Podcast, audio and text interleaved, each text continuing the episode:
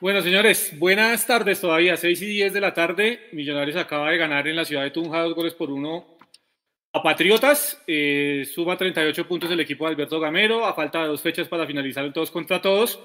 Recordemos que esos partidos que se vienen, Deportes Tolima y Alianza Petrolera, los dos en condición de local para Alberto Gamero, que sea esa la posibilidad, allá está la Cone, está Nico, están todos en, en Tunja, que sea esa la posibilidad, Edu, y arranco con usted, para que Millonarios obviamente ratifique esa posibilidad de sumar el punto invisible de cara a los cuadrangulares. Sus sensaciones, Edu, desde Bolivia, abrazándolo obviamente a la distancia, esperando que todo vaya muy bien por allá en Santa Cruz, el calorcito no esté tan fuerte y que evidentemente eh, nos pueda dar sus observaciones o sus eh, sensaciones de lo que dejó este triunfo de Millonarios en la ciudad de Tunja. Hola Jason, Nico, Alvarito y a todo el equipo y a toda la gente que está conectada. Eh, ha estado más bien suave el calor de Santa Cruz. Yo estaba medio entusiasmado porque esta primera semana ha estado suave la cosa. Y dije, bueno, si así va a ser siempre voy a estar bien, como buen rolo que soy. Me dijeron, no te ilusiones, papi. Esta semana ha sido atípica, aquí hace mucho más calor, así que prepárate. Entonces, bueno. Pero, pero bien, bien, bien. Eh, pude conectarme, pude ver el partido. Eh, hermano, el partido con Tolima, ahora sí realmente se va a volver lo que siempre se ha dicho, un partido de seis puntos porque estamos igualados en la primera posición con los mismos 38 puntos, pero la perdemos por la diferencia de gol.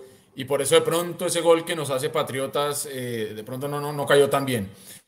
Veo yo que Millonarios no, no sufrió el partido en ningún momento, solamente hasta el final. Y lo decíamos ahorita antes de entrar al aire, eh, estamos eh, cayendo en una mala costumbre, en una racha medio harta, de, de tener que apretar demasiado al final. Eh, y si no es por ese fuera de lugar milimétrico anula el penal que ya había pitado el juez, de pronto estaríamos hablando de otra cosa. Entonces, Millonarios, yo no sé si de pronto, no sé cómo lo vieron ustedes, eh, reguló tal vez un poco, yo no lo vi jugando con la intensidad que nos tiene acostumbrados. Eh, me parece que hizo un partido correcto Millonarios, me parece que los tres puntos son merecidos, me parece que el lado de Erazo positivo que haga su quinto gol por liga y que llegue derechito a las finales. Daniel Ruiz, que yo creo que está más que claro que es uno de los jugadores más superlativos en este momento de la plantilla de Millonarios, con dos asistencias el día de hoy. Eh, entonces yo creo que lo que mostró fue inferior a lo que estábamos esperando. Tenían que ser los tres puntos, no podía ser un resultado diferente y creo que con los tres puntos quedamos todos tranquilos para poder enfrentar al Tolima en Bogotá y de alguna u otra manera empezar a definir ese cabeza a cabeza por el famoso punto invisible. Creo que estuvo bien el planteamiento de Gamero, creo que los jugadores cumplieron con el 2-1 que se traen para Bogotá y ya simplemente lo que toca hacer es esperar, uno, lo que va a pasar con Rosales, no sé si ustedes ya tienen algún tipo de información, pero lo de Rosales hay que, hay que chequearlo y hay que mirarlo porque puede generar preocupación y bueno, y esperar que, ya para el partido que viene podamos tener al equipo recuperado física y mentalmente y emocionalmente para lo que va a ser esta fase final del campeonato, que como lo decía yo en, un programa pasado, creo, es hora que, que, Gamero tenga la posibilidad de cosechar lo que ha venido sembrando y la cosecha tiene que ser un título. Creo que estamos todos orientados hacia eso, ¿no? Así que buen triunfo, buen triunfo en Tunja y capítulo aparte para toda la hinchada que viajó, como siempre, todos los que pudieron ir a Tunja, esa vaina es Aplauso de pie para todas las barras, para los que no son de barras, para los que van solos, para los que van en familia. Eh, grande, grande y masivo acompañamiento de la hinchada de Millonarios en Tunja esa tarde. Y yo creo que eso también motiva mucho, ¿no? Motiva mucho a la gente y motiva mucho al, al equipo de Gamero. Y sobre eso precisamente, Nico, ya sé que los está apretando ahí el tema de la logística, la policía y demás para que salgan. Ah, bueno, va, va Nico primero afuera. Llegó Juanse por ahí. Ya veo que está Juanse conectado. Juanse, dirige a la nave, por favor y bueno, las sensaciones que tiene para iniciar de lo que fue este triunfo de Millonarios en Tunja.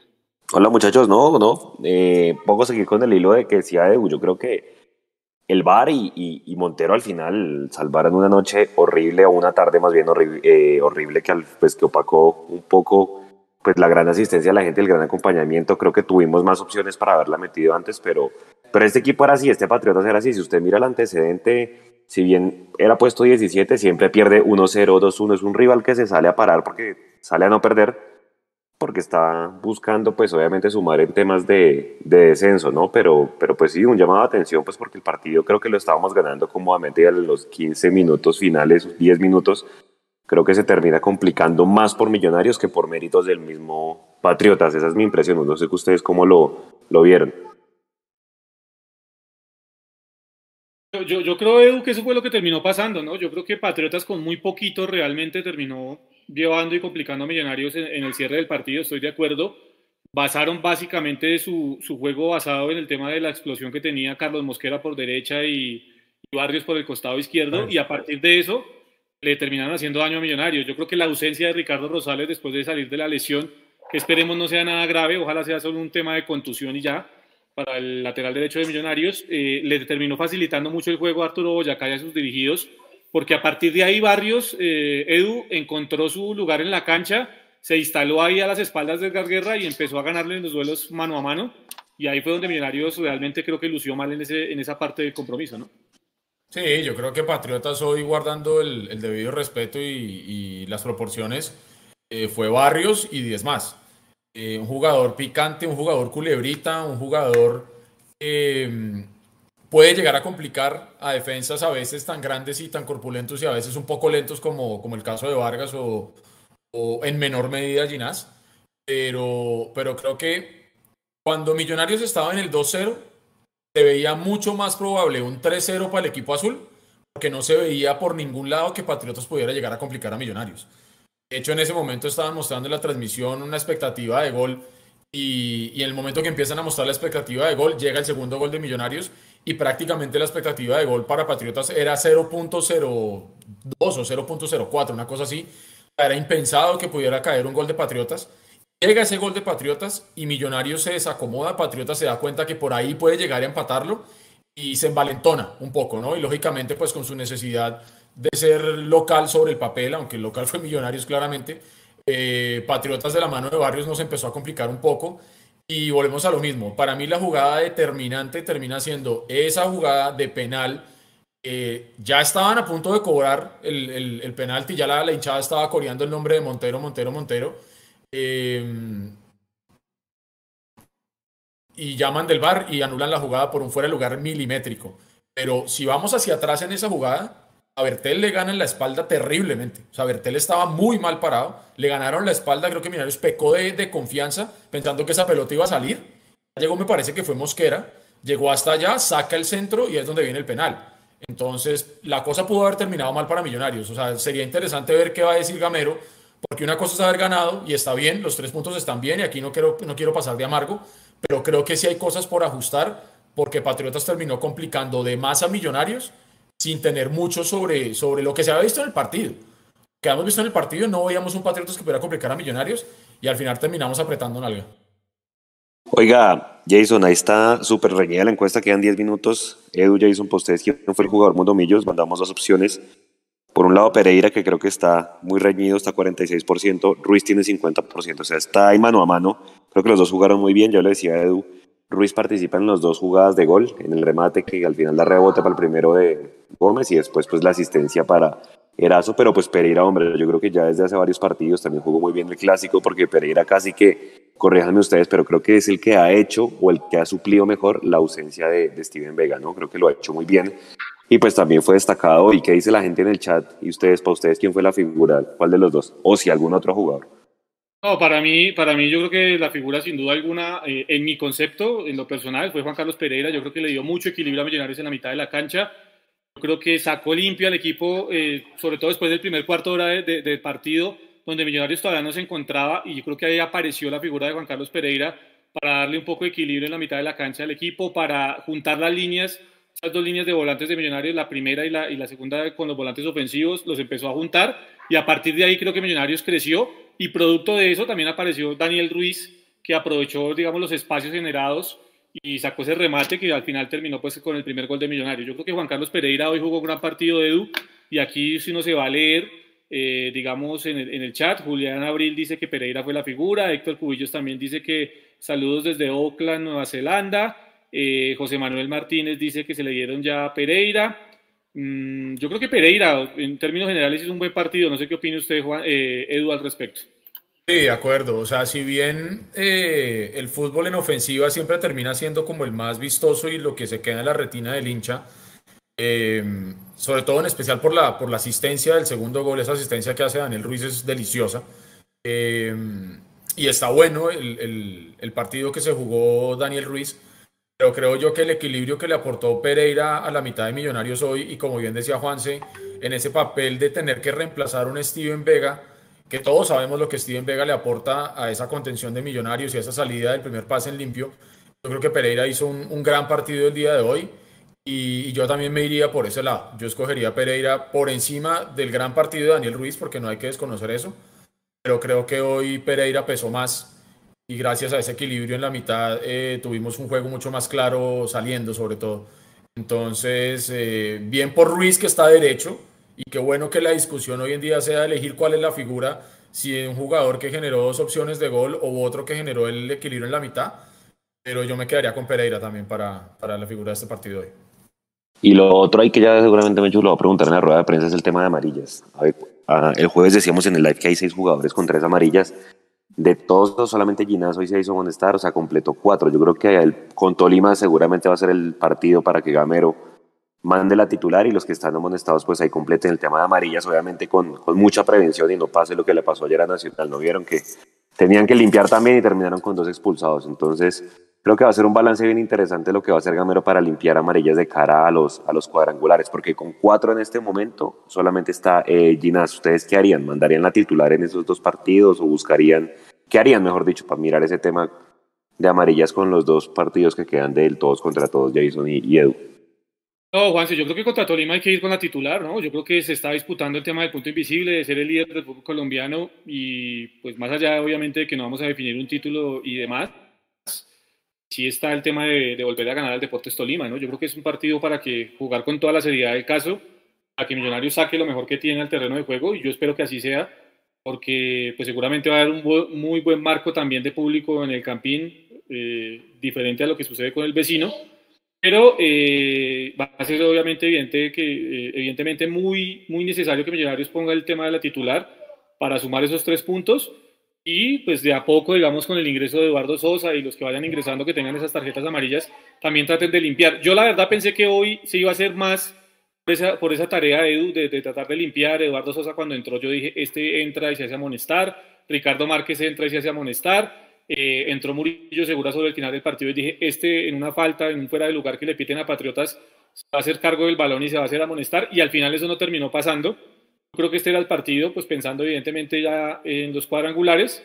No sucedió así y miraremos entonces cómo imagina Alberto Gamero ese tema de aquí para adelante, pero eh, está claro que lo de Ginás sí es una intención de hacerse amonestar. ¿Cuándo han visto ustedes a Ginás orando un tiro de esquina? Sí, eso, es algo que no, que no sucede y seguramente en el partido contra Tolima, como usted lo dice, Juanse, con todos los recaudos necesarios, va a llegar la quinta tarjeta amarilla para, para el defensor central de Millonarios y ahí vamos a tener que ver a Menú en la última fecha nuevamente como titular frente a Alianza Petrolera. La titular, yo me iría con la titular contra, contra el Tolima. Es que no entendería yo si Gamero no se juega con la titular el, partido del próximo fin de semana. Eh, está más claro lo que se está jugando y está más claro lo que va a definir ese partido. Es decir, si bien queda después la última fecha recibiendo nosotros a Petrolera, eh, el partido bisagra para lo que va a ser esta pelea cabeza a cabeza en la que estamos por el punto invisible, va a ser ese partido con Tolima. Entonces, eh, por ejemplo, el caso de Ginás, lo más lógico es que juegue el partido con, con el Tolima y, y, limpie, se haga sacar la quinta amarilla para que limpie con, con Petrolera. O sea, yo creo que Gamero es consciente y él, y lo hemos podido ver en todas las redes sociales del equipo y los videos que comparten, de las charlas y sobre todo al momento de salir a, la cancha a jugar y la obsesión por ser primeros y por ser líderes lo tiene muy metidito el equipo en la cabeza en este momento, entonces no entendería una razón diferente ah, para jugar con un equipo alterno contra el Tolima. Hay que salir con la titular, hay que salir a ganarle al Tolima y, asegurar ese punto invisible en la casa. ¿Ustedes creen que el Tolima traiga la, titular para cada nómina mixta? Y lo pregunto porque el Tolima juega, creo que el miércoles, Jason, corríjame, con Independiente del Valle. O sea, tiene que ganarle para que valga ese triunfo que hizo en Brasil. Yo no sé si, seguramente, eh, Torres pensará también en asegurar ese punto invencible, porque creo que ese es el partido que va a definir eso. Yo creo que con lo de ayer de Nacional, Nacional no creo que le dé, más por el calendario que tiene. Entonces creo que le dé. Y ahí ya seguimos.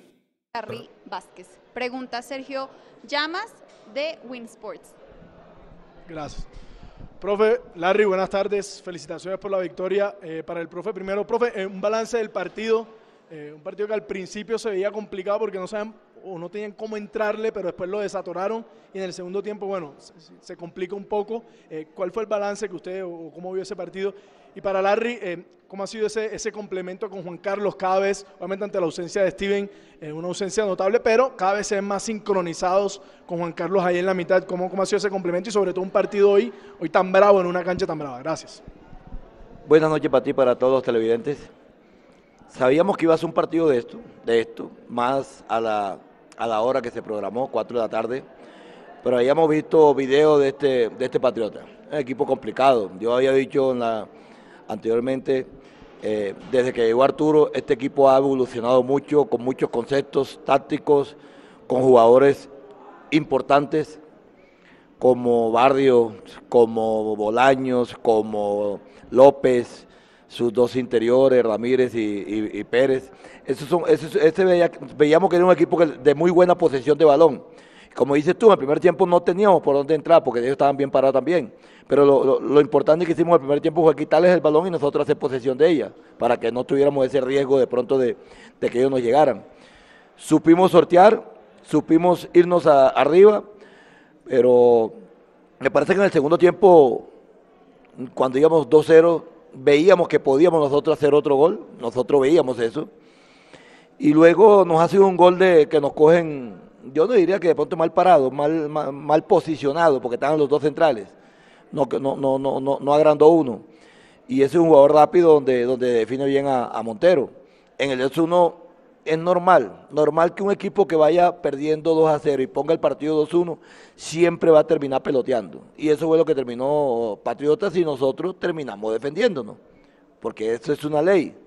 Si tú vas ganando, te defiendes para ganar y si vas perdiendo, pues atacas un poco más para empatar. Entonces, eso pasó en los, en, los últimos minutos. Indudablemente que, que, no queríamos terminar así, pero sí sabíamos que enfrentamos un equipo muy, muy, muy rápido en el frente de ataque y un equipo con mucha posesión. Por eso el triunfo tiene que ser mucho más valedero para nosotros, tiene que, tiene que ser mucho más, mucho más eh, eh, importante y nos deja ahí peleando nuevamente las la primeras posiciones con con Tolima y con Nacional, que es lo que queremos. Hola Sergio, muy buenas noches para todos. Creo que un equipo se hace importante cuando todas sus partes son relevantes y, en esta pregunta que me haces, siento que eh, cada parte del equipo es bastante importante. Creo que cada jugador que entra engrana en, el, en, lo que es Millonarios y eso hace importante el equipo. Entonces, no solamente en lo que, en lo que es eh, Juan Carlos y yo en el medio, sino también cada jugador que entra lo, lo hace muy bien porque eh, el equipo se ha enriquecido en eso, en contar jugadores, en ese recambio también cuando eh, tal vez el profe lo, lo disponga y así estar en, en, algo, en algo mejor. Y, y, se ha visto tal vez en, en ese medio Creo que Pereira lo hace muy bien, así como lo hacía Steven. Está también García, que creo que en el momento que, le toque, a un Dewar, que es un sub-20 que está ahí eh, pendiente de la oportunidad. Entonces creo que, es importante y Millo se hace fuerte en ese aspecto. Pregunta Juan David Betar de Diario AS. Profe Larry, buenas tardes. Juan David Betar del Diario AS. Profe, eh, al comienzo de la temporada se le cuestionó mucho porque los delanteros no estaban haciendo goles. Ahora Diego Erazo lleva tres partidos consecutivos anotando. ¿Qué nos puede decir después de esa mejoría que ha presentado el delantero? Y si nos puede dar un parte médico de Ricardo Rosales. Y para Larry, quedan dos partidos para el final del todos contra todos. ¿Qué cree que debe afinar el equipo para llegar de la mejor manera a cuadrangulares? Buenas noches también para ti. Nosotros esto no desesperamos, no desesperamos. Aquí en Colombia hay goleadores y, hoy, hoy, hoy eh, está Poins de, Medellín, está Borja de, Junior, por ahí está Duque de, Nacional, está Darwin aquí que lo tienen ellos, por ahí se me escapa de pronto uno más, que llevan creo que son siete, ocho goles. Y nosotros vemos en la tabla de posiciones que nosotros llevamos, hoy hicimos creo que 24 goles, o 22. Y Tolima lleva 28, que es el que más ha hecho. Junior hoy tiene creo que 25, con los tres que le dieron allá. Eh, Nacional tiene 25, 26. O sea que estamos ahí pegados todos. Pero nosotros indudablemente que le buscamos la fórmula a ellos de que ellos sean más, mucho más importantes a la hora de estar en el frente de ataque. Me parece que lo que hemos hecho con, con Erazo, con, con el mismo eh, Valencia y con Márquez y, con el mismo Abadía, últimamente estamos, estamos haciéndole esa, esa, esa introducción a ellos de que fijen en los dos centrales, que no salgan tanto a pivotear, porque a veces me salía mucho y quedaba muy lejos. A veces necesitamos un jugador que venga a jugar, que venga a asociarse pero estamos, eh, estamos eludiendo ese pase, estamos eludiendo esos, esos, esos, esos controles que hace de pronto ese jugador que salga a pivotear para tenerlo mucho más al frente. Y yo creo que nos ha dado resultado en eso. Y lo de Rosales, eh, ya la doctora me dijo que no, había visto que no, no, había preocupación, simplemente era una, una dolencia, una molestia. Y, pero igual tenemos que esperar el día de mañana y pasar mañana que, que le tome su, su resonancia a ver que, cómo evoluciona. Hola Juan David, Creo y siento que la premisa desde, desde el inicio es poder estar en los primeros lugares. Hoy estamos peleando el primer lugar con, con Tolima y seguramente para estas dos fechas que, nos quedan, eh, Millonarios tendrá la misma consigna, el mismo camino, la misma seriedad, eh, mantener el ritmo, esa curva ascendente que, hemos tenido durante este torneo y queremos llegar en un buen, buen nivel en, los cuadrangulares. Entonces creo que, que el equipo se muestra bien, con mucha seriedad, con compromiso asumiendo cada partido con mucha responsabilidad y creo que para, para lo que queda de este todos contra todos será así. Pregunta Rafael Tobar de Pasión Albiazul. Gracias Valentina. Profesor, buenas noches. Larry, buenas noches. Profesor, con el empate de Nacional y la victoria de Tolima y de Millonarios claramente, el partido del próximo fin de semana tiene un ingrediente especial y es que se puede asegurar eh, el punto invisible. Para usted como entrenador, qué va a significar ese partido, cómo, quisiera hacer la planeación. Y para Larry, hemos visto que usted a lo largo del partido tiene varios movimientos y hay momentos en los que prácticamente llega línea al lado de Andrés y al lado de Juan Pablo para darle esa salida al equipo. ¿Cómo se entiende, eh, cómo lo entiende usted, esa responsabilidad por momentos de ayudar a sacar al equipo? Buenas noches también para ti. Eh, sí, estamos en ese mano a mano. El domingo tenemos un partido muy importante ante, ante Tolima, me parece, como dices tú, es asegurar de pronto el primero o el segundo lugar. El primero no lo aseguramos de pronto porque si ganamos hay que esperar el otro partido. De pronto si ganamos el, día domingo a Tolima, vamos a, asegurar de pronto el, segundo lugar, porque ya le cogemos a, Nacional tres puntos. Entonces, yo pienso que, que nosotros nos metimos eso. Hace creo que cinco fechas que clasificamos el objetivo que, y, el, compromiso entre nosotros fue ese. Vamos a pelear e, ese punto invisible, esos primeros lugares. Queremos entrar bien. Probablemente que estos partidos también dan la posibilidad para, para migrar unas cositas y para que el, el equipo coja ritmo también. Aquí hay articulaciones que hay que mejorar, aquí hay eh, líneas que hay que mejorar. Y en estos partidos estamos tratando de hacer eso y también mejorar el, rendimiento de unos jugadores que entran para, para tenerlos todos completos para, para esta gran final. Hola.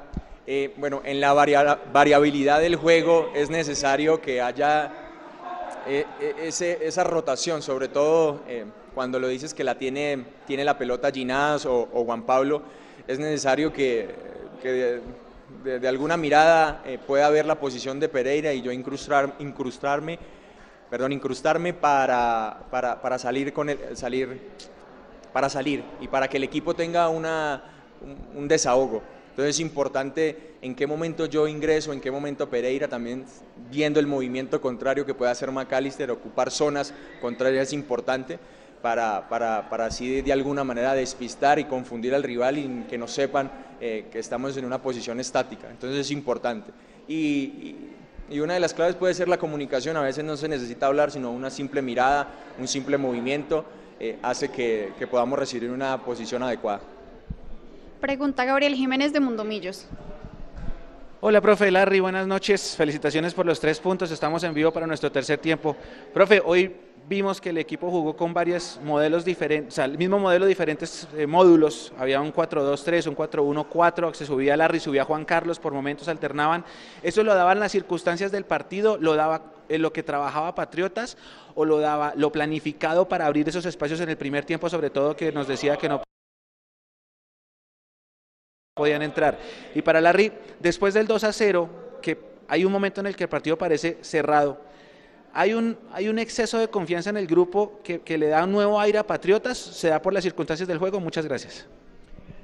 Buenas noches también para ti. En el fútbol, los jugadores tienen que saber, saber tener ese tiempo y espacio. Nosotros planificamos algo bajo una estructura.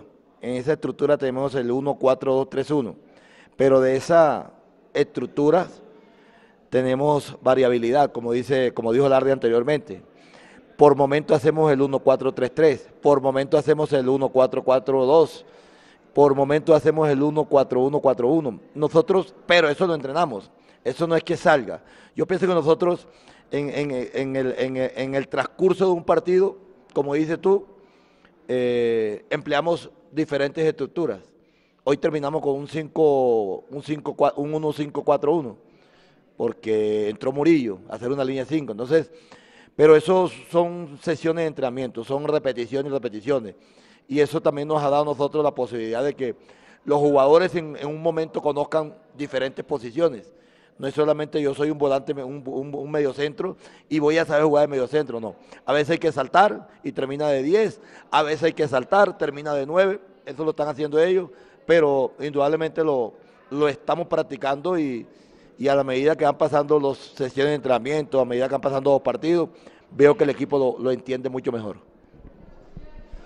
Hola, bueno, yo no diría que, el equipo pasó por un exceso de confianza. Siento que, también hay virtud del equipo rival. Enfrentamos a, un gran equipo y seguramente iban a encontrar espacios en toda esa movilidad que ellos tenían. Seguramente hubiéramos podido hacer un poco más eh, en esa jugada de gol, pero creo que, el equipo se comportó y tuvo compromiso, se comportó a la altura, en una cancha difícil, en un clima también complicado, pero, pero con mucha responsabilidad y siento que, el equipo hizo lo que debía hacer. Y finalizamos la rueda de prensa con la pregunta Rafael Puentes de Casa Azul. Gracias Valentina, eh, de nuevo felicitaciones a los dos, profe y Larry.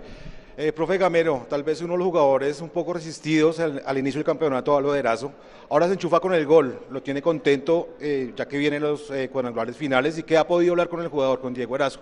Y para Larry, vimos el terreno de juego un poco duro, que no pudo desarrollar el juego que nos acostumbra a ver Millonarios. Y fluyó un poco en el, final del, partido el estado del terreno de juego, aparte del, del gasto físico. Gracias. Buenas tardes también para ti. Mira, este, este es un equipo de pronto que hay muchos jugadores que se arropan, se arropan. Y por parte del cuerpo técnico siempre tienen la confianza. Nosotros sabemos. Erazo es un buen jugador. Valencia es un buen jugador. Márquez es un buen jugador. Abadía es un buen jugador. Y nosotros lo que, lo que miramos el día a día de ellos, nosotros esperamos que en cualquier momento lo estén haciendo.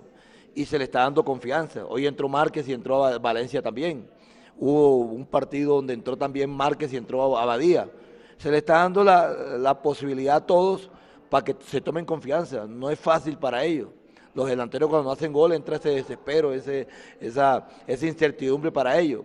Pero allá nosotros tenemos que despejarlo, despejarle las incertidumbres que ellos tengan, la desconfianza que ellos tengan. Me parece que hoy Erazo hizo uno y pudo haber hecho otro más.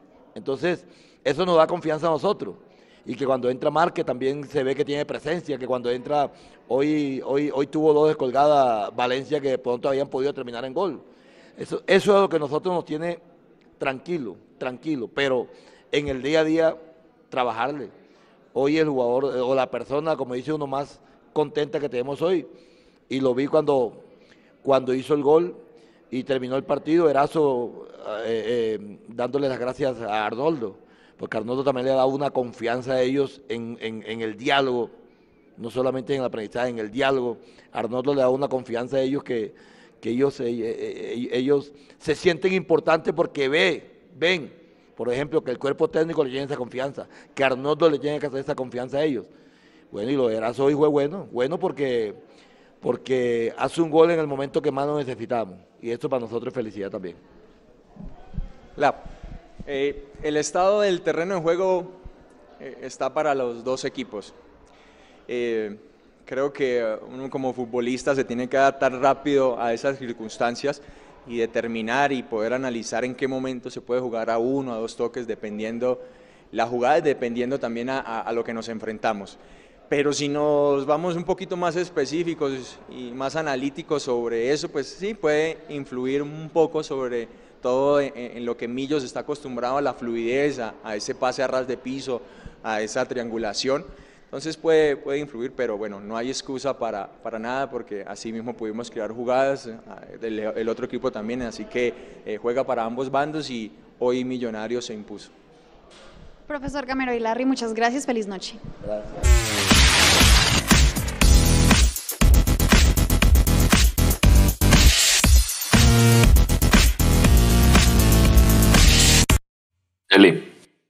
Bueno, finalmente el ganador del premio Monomillos lo ven en pantalla, Juan Carlos Pereira.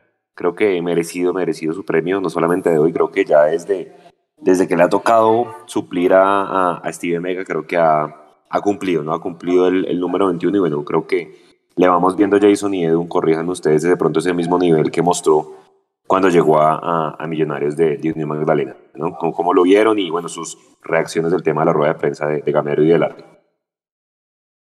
Mm, Arranco yo mientras. Ah, listo, perdón, es que pensé que no, no, estaba por ahí.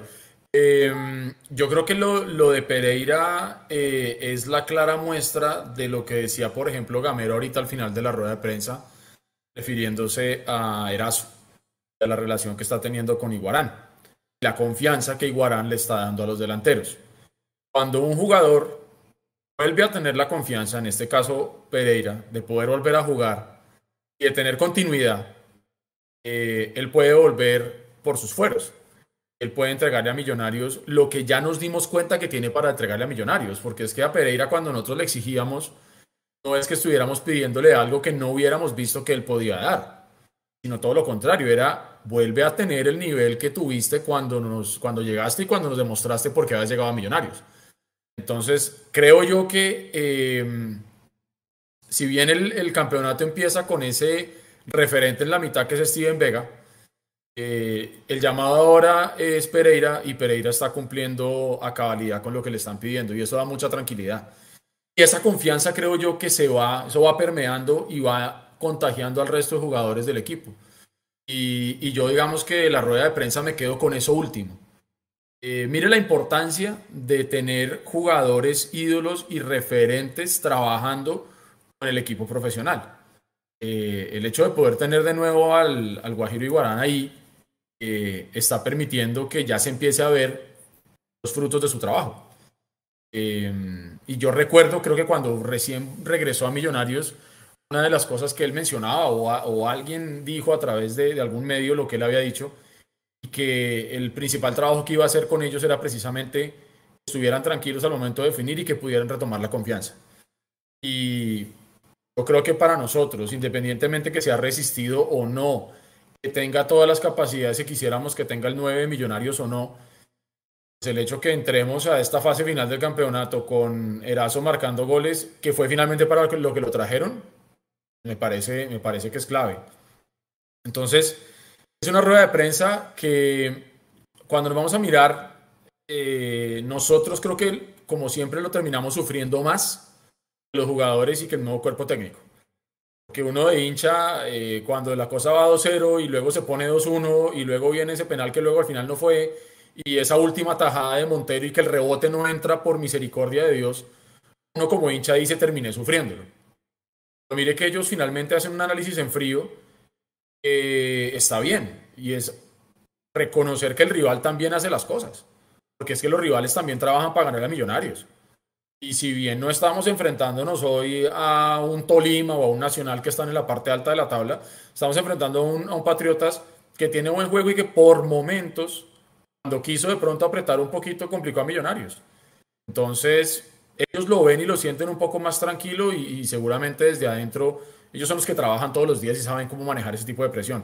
Uno que es hincha, hermano, y yo, a mí me mata la ansiedad con, con el simple hecho de que venga un contragolpe del rival. Entonces, pero creo yo que desde que tengamos confianza y el equipo esté tranquilo con el trabajo y con la confianza que tienen dentro de la cancha, hermano, a la guerra con estos muchachos hasta el final. Jason.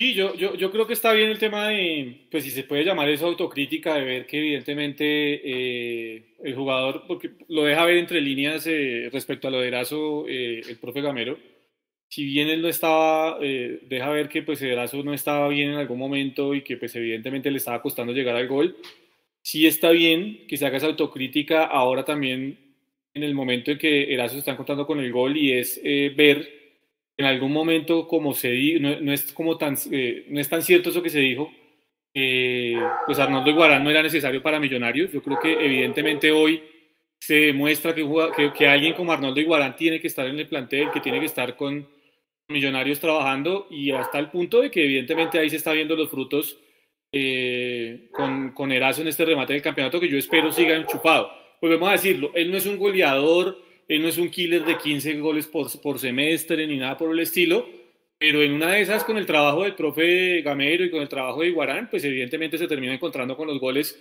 que no ha podido encontrarse a, lo largo de todo este semestre. ¿no? Ya lleva 6, 5 por liga, 1 por copa. Creo que pues eso le termina dando una confianza importante. En los últimos tres partidos ha marcado gol.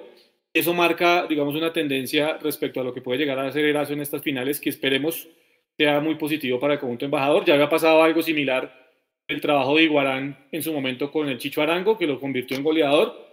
Esperemos que este trabajo que está haciendo con Diego Erazo y con otros delanteros de Millonarios empiece a dar realmente frutos. Y eh, respecto a lo de Juan Carlos Pereira, yo creo que es eso, es la confirmación de un jugador que ha sido, eh, que nunca ha bajado los brazos pese a las adversidades, a las lesiones, a la falta de confianza en algún momento del cuerpo técnico para que sea titular, pero no baja los brazos, yo creo que es un profesional a cabalidad, yo creo que podemos decir cualquier cosa de Juan Carlos Pereira menos eso, que no sea un profesional, lo ha hecho de buena manera. Y es de esos jugadores, Juanse, que cuando tiene minutos se toma la confianza necesaria y le termina aportando muchísimas cosas al equipo. El, dilema con Juan Carlos Pereira es cuando sale de la titular y tiene uno o dos partidos de suplente y tiene que volver a, tomar la, eh, digamos, el mando en esa mitad de la cancha, ahí es donde le cuesta Juan Carlos. Eh, volver después de la inactividad es donde le termina costando y es algo que seguramente él tendrá muy presente para seguir trabajando y mejorar de cara al futuro.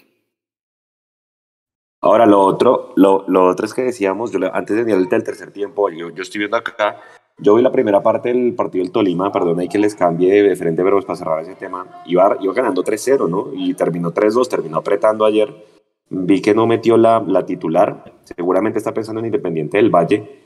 Eh, no sé si, si, si, si el profe Torres traiga la titular, seguramente traerá un equipo mixto y tendrá, y bueno, es que al final Tolima pues ya tiene dos equipos, ¿no? Y obviamente haciendo el paréntesis también mandarle un abrazo al senador Camargo porque su situación de salud no es la mejor eh, y ojalá se recupere pronto. Pues desde esta casa un saludo de verdad. Y nada, preguntarles eso pensando en el otro rival, porque para mí, muchachos, ese es el partido casi que del semestre pensando en eso, ¿no? Pensando en reclasificación y en terminar siendo cabeza de series. ¿Creen ustedes que el Tolima traiga la, la pesada, la titular, o traiga un equipo mixto pensando que va a jugar Copa Libertadores en tres semanas? Edu. No, como yo le decía, yo no creo que. A ver, ¿ellos juegan cuándo? ¿El miércoles? Sí, con Independiente del Valle. ¿En Ibagué o por fuera? Acá, en Ibagué. El miércoles, o sea que a nosotros nos programarían ese partido. Ya está el domingo. Seguramente. Ya está el domingo, ¿no? ya está programado. Ah, bueno, el domingo, ok, listo. No, domingo a las 6 de la tarde. Van a jugarse la titular, ellos van a traer la titular. Vuelvo, vuelvo a lo mismo. Millonarios no tiene excusa para, para no poner la titular porque no está jugando doble, doble campeonato. Pero el Tolima también es consciente eh, que va a llegar a ese cabeza a cabeza con Millonarios. Y si bien Tolima termina cerrando de local también, o Millonarios, eh, yo creo que se va a jugar el, todo por el todo también. O sea, yo no creería que, sí, se van a poner a jugar con un, un mixto. Yo creo que ellos vienen a a por todo también en ese partido contra Minarios en Bogotá. Eso, yo creo que eso está de ahí, ¿o no, Jason? Mirando el calendario del Tolima, tiene el partido contra Independiente del Valle por Copa Libertadores el miércoles. eh, viene contra Millonarios y después la siguiente semana no va a tener Copa Libertadores, Juanse, sino tienes Copa Colombia contra Pereira, que ese, ese partido está programado para el miércoles. Yo viendo el tema de Copa Colombia, eh, yo sí creo evidentemente que después de jugar contra Independiente, el profe Hernán Torres va a traer la titular a jugar acá en Bogotá. No, no tengo duda de eso. pesada. Sí, Claro. yo creo que sí. Yo creo que teniendo en cuenta que no va a definir la siguiente semana Copa Libertadores, sino que la Copa Libertadores le queda a 15 días, ese partido con Millonarios sí yo creo que va a tener la, la, la, la pesada acá en Bogotá y pues va a ser un gran partido. Yo creo que es para que se llene el campín, pues que ojalá salga un buen partido para que la gente disfrute el domingo en la tarde-noche.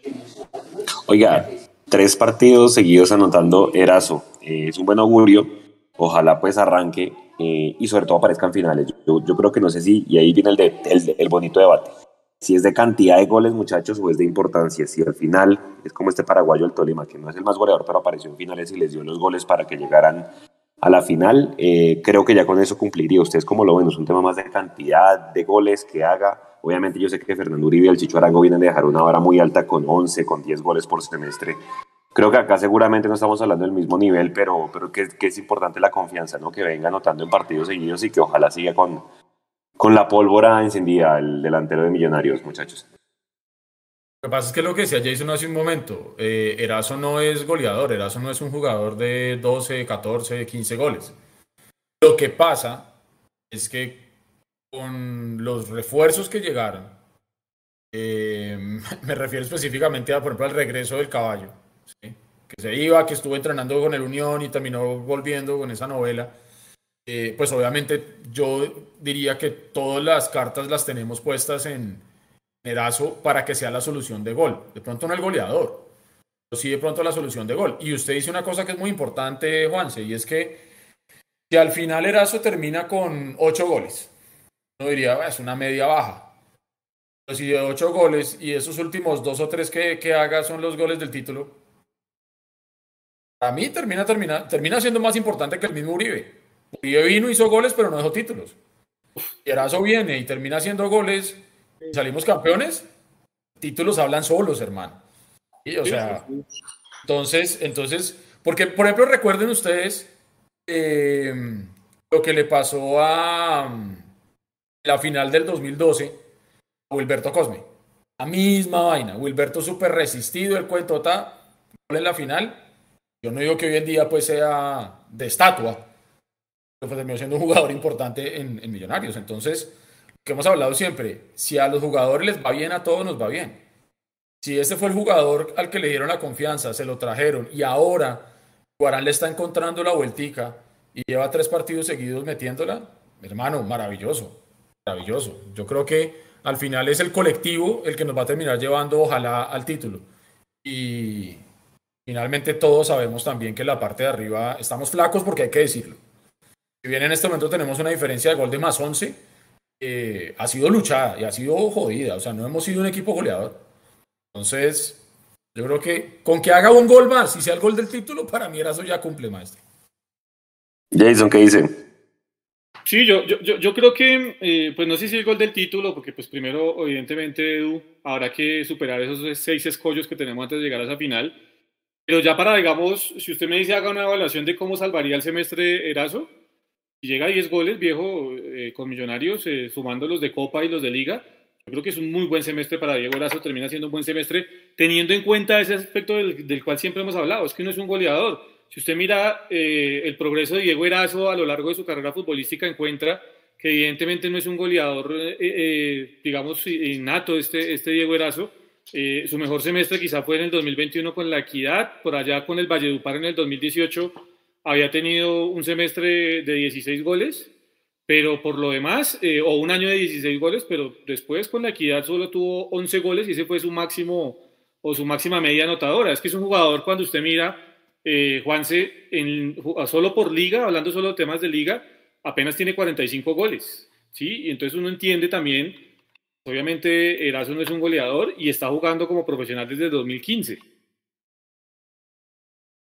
Estamos hablando ya de siete años, de siete temporadas y, y, un poquito más, apenas tiene 45 goles. Entonces uno ahí ya saca la media y dice, no es un goleador, no es un killer, pero evidentemente es alguien que en una vez le termina aportando a Millonarios lo que no aportaron otros, y es un jugador que mantiene, se mantiene centrado, que mantiene claros sus objetivos, que no se deja llevar por la ansiedad, que es lo que le ha pasado al caballo Márquez, y, y, que evidentemente por ahí en eso le termina aportando algo mucho más a Millonarios de lo que nosotros mismos hemos esperado, teniendo en cuenta sus antecedentes, ¿no? ¿Sabe otra cosa que me gusta a mí? Es un jugador que, que se le ven las ganas cuando está en la cancha. Para comparar con, con el caballo, es muy distinto ver al caballo entrar desbocado, porque literalmente ese man entra desbocado, y de pronto cree que a punta de actitud y de ganas va a poder disimular un poco su mal momento o, o, va a poder, digamos, de alguna manera mejorar su, su desempeño. Usted ve a un Erazo que corre, mete, no balón por perdido, busca los espacios, trata de hacer las diagonales que nos mostraba sobre todo al principio del campeonato. Eh, hoy tuvo incluso otra, antes del gol tuvo otra que lo que pasa es casi como que le cayó de sorpresa y no pudo definirla eh, con suficiencia. Entonces, es un jugador que, que, que, tiene las ganas y que está haciendo lo mejor que puede, porque es que esto es lo que tenemos. Yo vi ahorita en el chat ahí que no, que es que si Erazo es la solución de gol estamos jodidos. Muchachos, es que Erazo no es la solución de gol hoy. Erazo fue la solución de gol que nos vendieron empezando el campeonato hace diez y tantas fechas. Entonces eso no es de ahorita. O sea, no es que ahorita estemos descubriendo el agua tibia. Ahorita no es que estemos saliendo a decir es que Erazo es la solución de gol de Millonarios. Y... Eso fue lo que nos dieron las directivas empezando el campeonato. ¿sí? Lo que estamos queriendo resaltar precisamente es que por lo menos ya, ya despegó. Prefiero que despegue ahorita en finales. Ideal que hubiera sido regular todo el campeonato, claro. Pero, pero si va a despegar ahorita en la etapa final del campeonato, muy bien para nosotros, mejor. Sí, claro. Oye, ya para cerrando, muchachos, ya 7 de la noche, dos, dos preguntas, pues no puedo dejarlos ir sin que me den su opinión del tema Román que discutimos el jueves, pero pues también por las declaraciones de Serpa que hice, abro comillas, nos sorprende la actitud del jugador, pero la gente nos ha notificado que Andrés Felipe no está dispuesto a renovar. Y ya Gustavo Serva pues también ya le cerró la puerta. Eso por un lado. Y lo otro es, si para ustedes los ocho que están son los que se quedan, yo creo que de pronto sale Santa Fe y entra el Bucaramanga por temas de, por temas de calendario. Pero bueno, ¿ustedes creen que ya los ocho se quedan así o sale uno, quién entra? Y pues su opinión del tema Román para cerrar, Jason. Yo, yo no sé, a, a, mí lo que me tiene eh, pensativo es el tema de cómo se le ha ido cayendo Once Caldas al profe Corredor, ¿no? Ha sido muy regular el Once Caldas con todo y el tema de las, las incorporaciones y el trabajo táctico que ha hecho el profe Corredor con ellos, pero se ha venido quedando. Y pues yo no sé si el cajón a Cardetti eh, pues le termine dando la posibilidad a Santa Fe de, de clasificar, ¿no? Es que el cambio fue abrumador de lo que venía mostrando ese equipo como con Jaguares. Está bien, era Jaguares que tiene muchos problemas también defensivos en este momento, que no es ni la sombra de cuando comenzó este semestre, pero, pero cambiaron completamente de actitud, van recuperando jugadores que estaban expulsados y que estaban acumulados de tarjetas amarillas como la Roca Sánchez, y ahí en una de esas se terminan acomodando, ¿no? Porque es que con la victoria de ayer se, se, se acomodaron octavos, eh, tienen una cantidad de goles importante que son 26, pero la diferencia de gol tampoco es que sea abismal, ¿no? Es solo más tres porque no también han recibido muchos goles. Entonces, ahí está muy reñida la, la, la, pelea entre Once Caldas, Bucaramanga y yo diría que el mismo Alianza Petrolera, que son los que van a disputarle ese octavo puesto a Santa Fe y a la Equidad, porque es que la Equidad tiene 26 y pareciera cómodo hoy, pero la Equidad termina, por ejemplo, su, su, su nacional. Entonces, ahí también hay que mirar. Yo creo que todavía lo que es el séptimo, el séptimo y el octavo puesto no están del todo definidos, Juanse y yo me atrevería a decir que puede haber cambios en ese aspecto. Tema Mira, Javier, en el tema de la, de la, tabla, yo creo que no hay, no hay mucho que, que, que decir diferente a eso. Eh, Santa Fe estuvo muy de buenas hoy. Creo que nadie daba que Cali le fuera a ganar al Once Caldas en Manizales y por eso es que Santa Fe va a dormir esta noche octavo. Eh, puede ser, puede ser que ahí entre, porque es que mire, usted mira, Junior y Envigado van a jugar ahora, si no estoy mal. Junior es quinto con 29. Envigado es sexto con 27. Juegan entre ellos, entonces eh, ahí se van a quitar puntos entre ellos. Equidad tiene 26 y como bien decía, decía Jason, Santa Fe, Once Caldas y Bucaramanga, los tres tienen 25 puntos. Eh, pero Santa Fe tiene más 3, Once Caldas tiene más 2, o sea, ese cabeza a cabeza de ahí está muy bueno. Y eh, bueno, Bucaramanga sí está en menos 3. Entonces, eh, yo creo que ahí termina chilingueando. Nada raro que se termine metiendo el vecino, le digo. Nada raro que se termine metiendo porque lo de Once Caldas sí es bastante, bastante extraño de lo que le ha venido pasando. Y en cuanto al tema de Román, eh, alcancé a oír después las declaraciones de Serpa. Hermano, y uno en esta situación, como en muchas con Millonarios, uno, uno no sabe pues, como a quién creerle, ¿no? Uno no sabe si creerle al entorno del jugador, que de todas maneras nadie ha salido a hablar oficialmente por parte del entorno del jugador. ¿no? Son los periodistas que dicen que hablaron con el entorno del jugador. Lo único que ha salido a hablar, a decir las cosas como son, es Serpa. Y pues por lo que conocemos a Serpa, que es una persona eh, muy de negocios y muy orgullosa sobre todo, eh, yo creo que Serpa ya le cerró la puerta, por lo menos públicamente, a Román. No sé si sea pronto parte de su estrategia para que luego lo puedan terminar negociando. Pero yo creería que si ya no hemos tenido a Román en el 70-80% del campeonato que va, hay que hacerse la idea que ya no va a estar. Listo. Enfocarnos en que Rosales se recupere y, ya. Y pues gracias por haber estado y listo porque pues tampoco dejó mucho.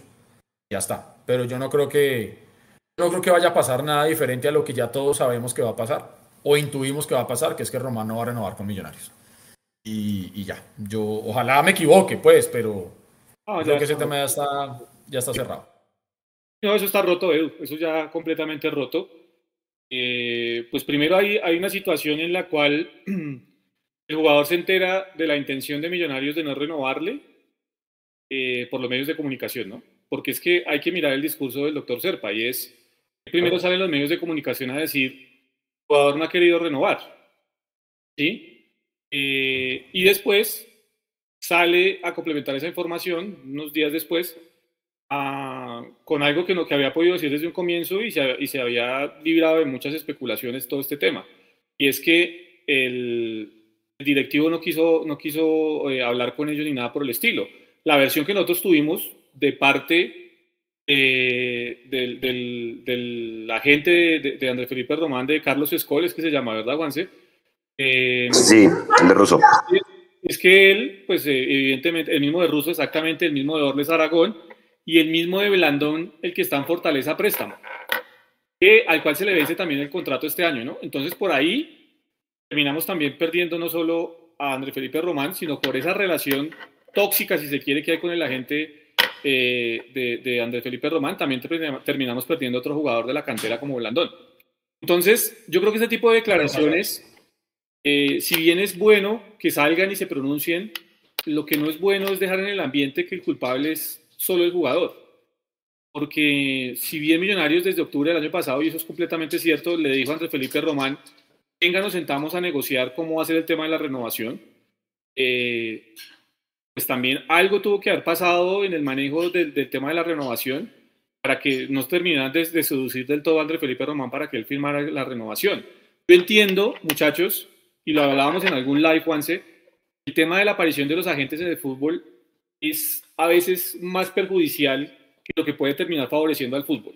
Porque con esta ley que hay ahora de que el jugador seis meses antes ya puede empezar a negociar con otros equipos, seis meses antes de que se les cumpla su contrato, y viendo el tema de las posibles comisiones que hay por transferencias y demás a los agentes, pues muchas veces es cierto, los agentes terminan influenciando en los jugadores, llámese como se llame, porque ha pasado a todo nivel y a toda escala en el fútbol mundial, para que no renueven con sus equipos, para ellos poder obviamente obtener un rédito económico luego después de sus transferencias cuando, cuando son agentes libres. Entonces yo creo que esto fue lo que, lo que terminó pasando con el caso de André Felipe Román, una relación completamente rota, realmente ya entre el jugador y Millonarios. Yo lo que sigo diciendo, muchachos, es, hay algo que no nos ha contado respecto al tema de la lesión de André Felipe Román. Y no sé si es un tema de parte de Millonarios o es un, es un tema netamente de parte del jugador que no quieren decir realmente cuál es la gravedad de la lesión de André Felipe Román. Porque empezamos con un dolor en el cuello del pie, ¿recuerdan?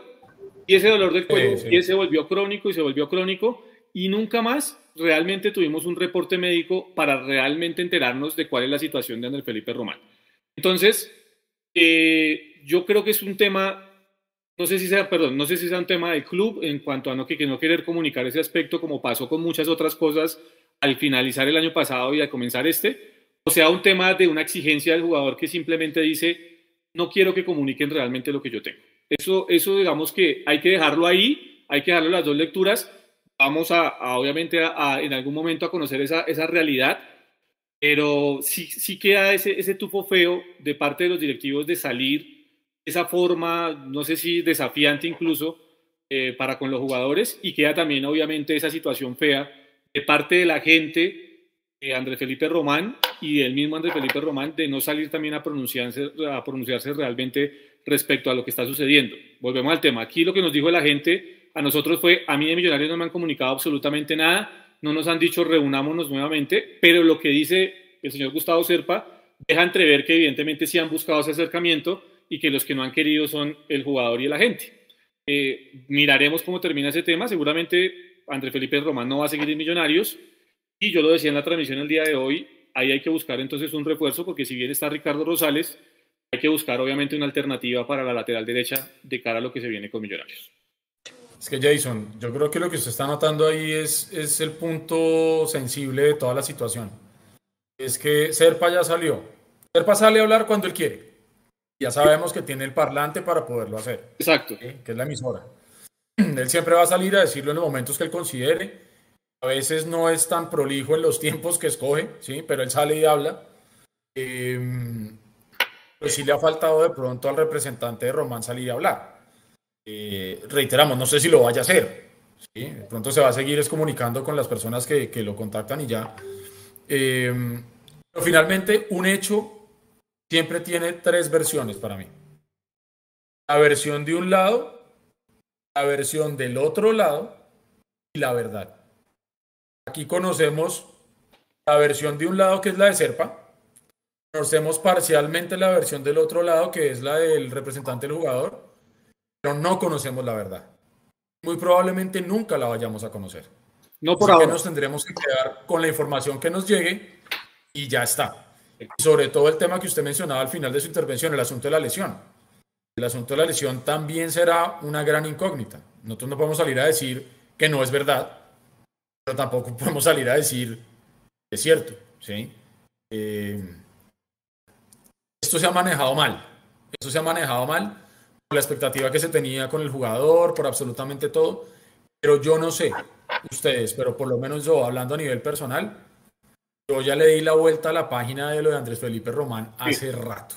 ¿Qué hace? O sea, yo hace rato me hice la idea que Andrés Felipe Román ya no hace parte más de Millonarios, porque si vamos a ver, netamente, hablando netamente práctico, Andrés Felipe Román hace mucho tiempo no es parte de Millonarios. Ah, entrena, está lesionado, lo que usted quiera, por ahí entró un par de partidos, pero el Román que todos conocimos, el Román que lo llevó a selección, el Román que lo estuvo en Buenos Aires a escasas horas de firmar con, Boca, no es el Román que, tenemos hoy en día. Entonces, Andrés Felipe Román ya, gracias, pero para mí ya fue y hay que enfocarnos en, lo que viene. que enfocarnos en lo que viene. Y esto simplemente es una demostración más que los hombres pasan y las instituciones quedan. Aquí lo que realmente nos importa y lo que debe importar al final es el escudo de Millonarios y Millonarios como equipo, no como individualidades. Sí, señores. Bueno, yo creo que ya, muchachos, 7, 8 de la noche, para cerrar ya sus, sus mensajes, obviamente invitar a la gente al estadio dentro de ocho días. Va a ser un bonito espectáculo. Creo que para mí los dos mejores equipos que juegan en la liga en este momento se van a enfrentar. Creo que no nos va a tocar en el mismo cuadrangular. Eh, creo que cada quien va a ir a, un, a cabeza de serie uno distinto. Entonces, pues bueno, interesante eso chévere que quede el vecino y de pronto equidad por, por un viaje menos, de pronto porque toque ir a un partido menos por fuera y podamos pues asistir también, pero bueno, ya veremos, ya por ahora es terminar de cabeza de series y pues obviamente invitar también a el apoyo a las embajadoras, ¿no? Que se juegan su clasificación, Jason, el, el miércoles, ¿no? Allá en, en Villavicencio. Y pues que estén pendientes de todo el, el postpartido, las fotos que tomamos hoy desde, la, desde el campo de juego, las entrevistas, eh, la rueda de prensa, las crónicas y demás. Por mi lado no es más, muchachos, sus mensajes de cierre y, bueno, desearles una feliz semana a todos y gracias por haber estado en la sintonía de Mundo Millos. Yo, yo finalizo con esto, Juanse. Fueron tres puntos importantes en Tunja, evidentemente buscando el tema del liderato y del punto invisible. Pero yo creo que sí hay que mm, estar muy atentos a cómo se está comportando la defensa de Millonarios y cómo nos atacó hoy un equipo como, como Patriotas. Y ojo que vamos a enfrentar a un equipo como el Tolima, que suele jugar muy parecido en ese aspecto con Anderson Plata por un costado, con la velocidad de él a las espaldas de los laterales y ahí tenemos que estar muy, muy atentos en ese tema porque parece que cuando hay un jugador picante, explosivo, eh, físicamente y atléticamente superior a nosotros o, equiparado a nosotros, nos termina superando en el mano a mano. Yo creo que eso sí hay que prestarle muchísima atención de cara a lo que va a ser el remate del campeonato y a lo que va a ser el inicio de los cuadrangulares, porque hoy, la verdad, con muy poco nos hicieron ver feo. La verdad, a mí no me gustó el partido hoy. Eh, queda uno con la, con la alegría de ganar los tres puntos, pero pensativo de muchas cosas de cómo funcionó Millonarios hoy. Y esperemos que obviamente en esos dos partidos que tiene de local las cosas cambien y que el inicio de los cuadrangulares sea el más óptimo. Y esperando, evidentemente, como decía Juanse, que el sorteo, más allá de que para ser campeón está la frase que hay que ganarle a cualquiera, nos termine favoreciendo, porque a veces también eso, eso, eso también ayuda. Esperemos que no sea tan hostil ese tema del, del calendario en los cuadrangulares. Nada, simplemente a toda la gente que está en Bogotá acompañar al equipo el, el domingo en el Campín. Eh, estas circunstancias en las que, personales en las que estoy yo, es cuando más duele estar lejos y cuando realmente eh, uno valora más el hecho de poder pisar el estadio en la 57. Así que toda la gente que pueda ir, acompaña al equipo eh, en masa. Eh, tiene que ser una caldera el, el, el, estadio el próximo domingo. Eh, va a ser un partido entre dos viejos conocidos, un partido entre dos de los equipos más regulares del último año y un poco más hacia acá. Dos técnicos que se conocen, dos técnicos que tienen historia con Millonarios y con el Tolima y eh, saben perfectamente cómo jugar ese tipo de partidos y cómo jugarle al rival. Torres sabe cómo jugarle a Millonarios, Gamero sabe cómo jugarle al Tolima.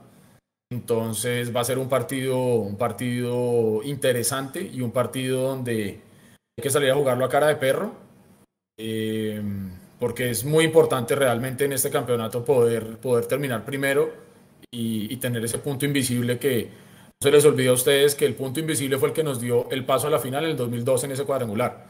Entonces, como dirían por ahí, no es un dato menor el, punto invisible, así que hay que salir por todos esos seis puntos que nos quedan en Bogotá contra el Tolima y después contra Petrolera, hay que meterlos al bolsillo y, entrar bien preparaditos para lo que van a ser los cuadrangulares.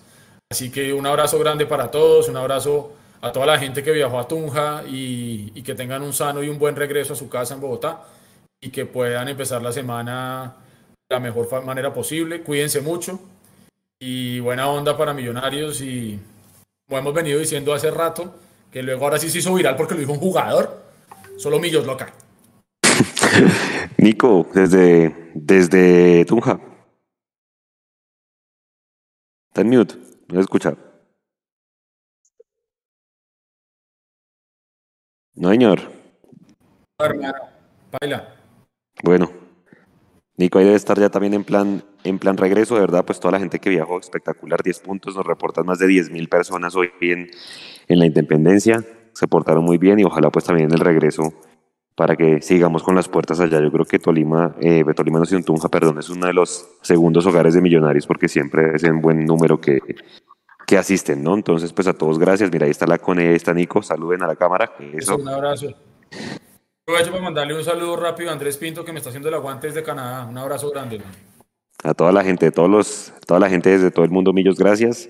Y nos vemos entre semana entonces con él. Ya, ahora sí, dele, despídase de la gente, Nico y Cone. Listo, hola Juanse, Jason, Eduardo, gracias ahí por, por el aguante en el tercer tiempo. Aquí estoy con la coneja, estoy con Alvarito, con Julián, con, eh, con el mono también, aquí con Carlos Rullano. ¡Qué grande el mono! El Divo. Eh, hoy la hinchada aquí en Tunja se, se portó 10 puntos. Eh, de verdad, mandarle un abrazo a toda la hinchada que vino, que compartió con nosotros. De verdad, también nos hicieron, nos hicieron sentir, nos hicieron sentir de verdad muy queridos aquí en Tunja. Eh, de verdad, un abrazo a todos los, los, que están en el chat también ahí. haciendo el aguante aquí con los pillos. Estamos aquí en un, en un centro comercial al, al, estadio, hay mucha fila para pagar el parqueadero, hay un montón de gente que viene ya las, las redes sociales y, y, y aquí, aquí, se acercan aquí más dichas aquí está también Andrés Hurtatis está Hurtatis les manda un saludo. Eh, qué desastre Hurtatis qué desastre. Bueno eh, gracias Edu gracias France eh, a todos los que están ahí en el chat atentos de nuestras redes sociales que hoy hoy hay zona mixta hoy se retoma zona mixta hace, hace, Qué hace- chévere, hace- qué chévere. A los jugadores para, para hacerles entrevistas post partido. Ahí está el Mechu. Entonces, esperen, eh, esperen ese, ese material en nuestras redes sociales. Entonces, muy atentos. Ahora sí, un abrazo, se cuidan. Nos veremos en Bogotá. Ahí le, llevo, ahí le llevamos las arepitas a Jason, claro que sí. Ahí le llevamos el encarguito. y a Pacho también, claro. Gracias, gracias a todos, de verdad, a todos gracias. Un feliz día del trabajador a todos la gente de- del Mundo Millos en todos los rincones que estén. Día Internacional del Trabajo, hoy primero de mayo, domingo. Y que tengan una excelente semana. Cuídense, muchas gracias. Chao.